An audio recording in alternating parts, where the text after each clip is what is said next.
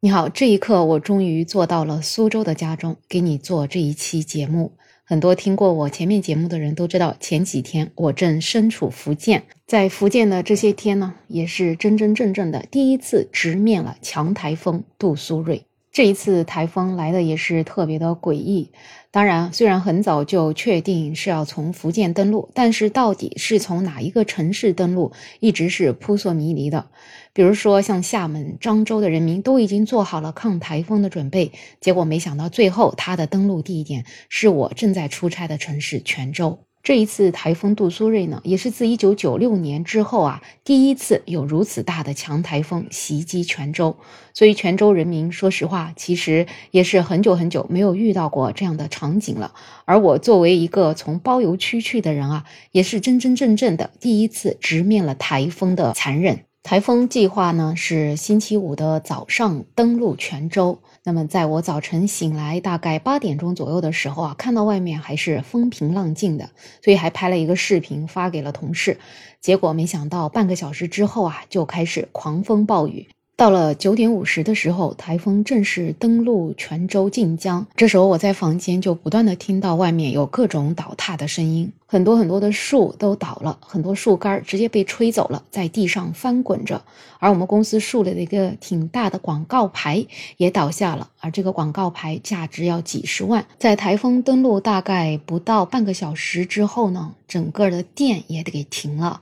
其实我们平常在生活中也会遇到停电的情况，但是供电局总是以最快的速度就抢修完成了。可是这一次停电足足停了将近四十个小时。台风登陆之后呢，就一路直奔西北方向啊，也是渐渐离开了泉州。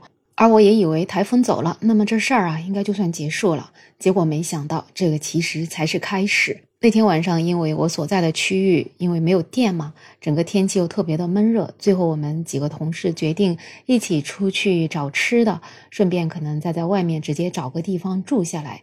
结果没想到啊，这一路上看到的场景，就是感觉整个泉州都已经被这一次杜苏芮给摧毁了。很多的路都没有办法开，很多的路上都积满了积水，而更多的问题就是很多的大树都横倒在马路上面，很多路因此也就给封掉了。而第二天呢，我们因为是要赶早上十点多钟的高铁回苏州。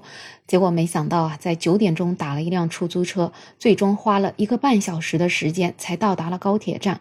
而原本这仅仅是二十分钟的路程，也是因为很多的路都给封掉了，然后很多的路上也都有积水，司机没有办法，最终只能是七绕八绕，真的就像上西天取经一样，闯过重重的困难，最终才把我们成功送到了高铁站。然而到了高铁站啊，才是一天的窘迫的旅行的开始。车站呢也是挤满了各式各样的乘客，在焦急的等待着自己的车子过来啊。结果没想到显示屏上面一溜显示的都是延误。最终我们等待了三个小时，才上到了我们的那趟动车。而这个动车开起来了，也未必就能全速行驶。在整个福建的区域之内呢，它的行驶的车速啊，只能达到五十公里。所以也就是在爬行啊。当我在车上睡了一觉又一觉，醒来的时候，发现我们还没有到福州。最终我们的车子呢，是以晚点五小时的这个时间，才到达了上海的虹桥高铁站。这样一次窘迫的旅程，也才终于结束了。可是啊，当我回到苏州，就发现第六号的台风卡努，它也正在蓄力啊，而且将会在八月二号左右的时候登陆长三角。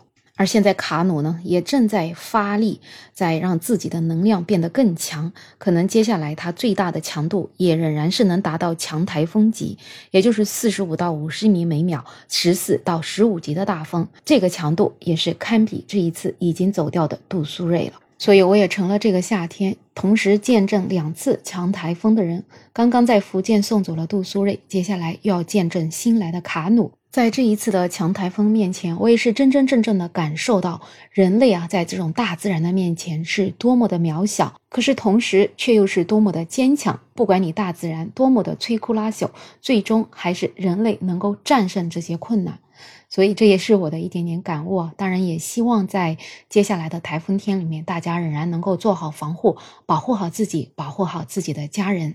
好了，我是没了，欢迎订阅、点赞、收藏我的专辑。没有想法，我们下期再见。